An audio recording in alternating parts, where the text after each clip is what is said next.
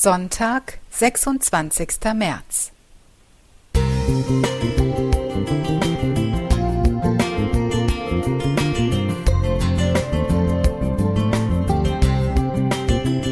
Ein kleiner Lichtblick für den Tag.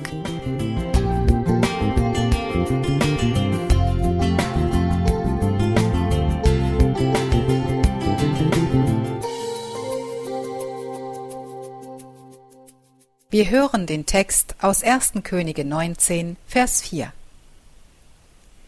Er aber ging hin in die Wüste eine Tagereise weit und kam und setzte sich unter einen Ginster und wünschte sich zu sterben und sprach, Es ist genug, so nimm nun Herr meine Seele, ich bin nicht besser als meine Väter. Eine meiner Lieblingsgeschichten der Bibel beginnt an dem Punkt, an dem ein großer Mann ganz klein ist. Elia liegt einsam in der Wüste unter einem Strauch und wünscht sich zu sterben. Wie kam denn das? Eben hatte er am Karmel für Gott doch einen gewaltigen Sieg errungen. In einer geradezu bühnenreifen Show hatte er alle Baals Propheten ihrer eigenen Lächerlichkeit preisgegeben, sie getötet und danach dem Land den Regen zurückgegeben. Ein Höhepunkt der Schaffenskraft, doch dass die Königin ihm nach dem Leben trachtet, zwingt ihn in die Knie und lässt ihn sich den Tod wünschen. Entlastungsdepression nennt die Psychologie diesen Zustand von Antriebslosigkeit und Interessensverlust nach einer großen Anstrengung.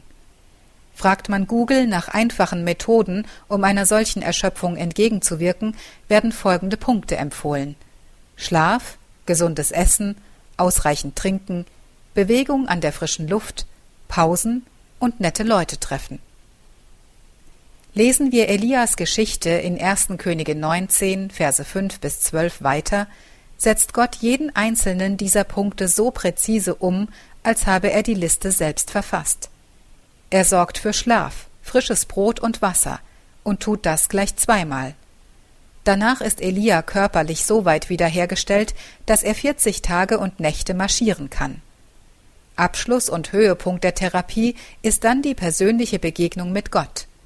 Ein grandioser Moment, in dem Elia erkennen darf, dass gewaltige Naturereignisse wie Wind, Erdbeben und Feuer zwar zu Gottes Erscheinung gehören, die echte Begegnung aber in der Stille stattfindet. Nun im persönlichen Gespräch darf Elia seine Ängste aussprechen. Seine durch die Entmutigung gefärbte Sicht wird gerade gerückt, er bekommt eine konkrete neue Aufgabe, und Gott geht sogar auf seinen Wunsch nach Entlastung ein, indem er ihm seinen zukünftigen Nachfolger präsentiert. Ich kann nur staunen über den liebevollen Umgang Gottes mit seinem ausgelaugten Mitarbeiter. Wir brauchen uns nicht zu schämen, wenn wir in Situationen stecken, in denen wir keine Kraft mehr haben. Gott weiß, wie er uns wieder aufhelfen kann. Martina Siefert you.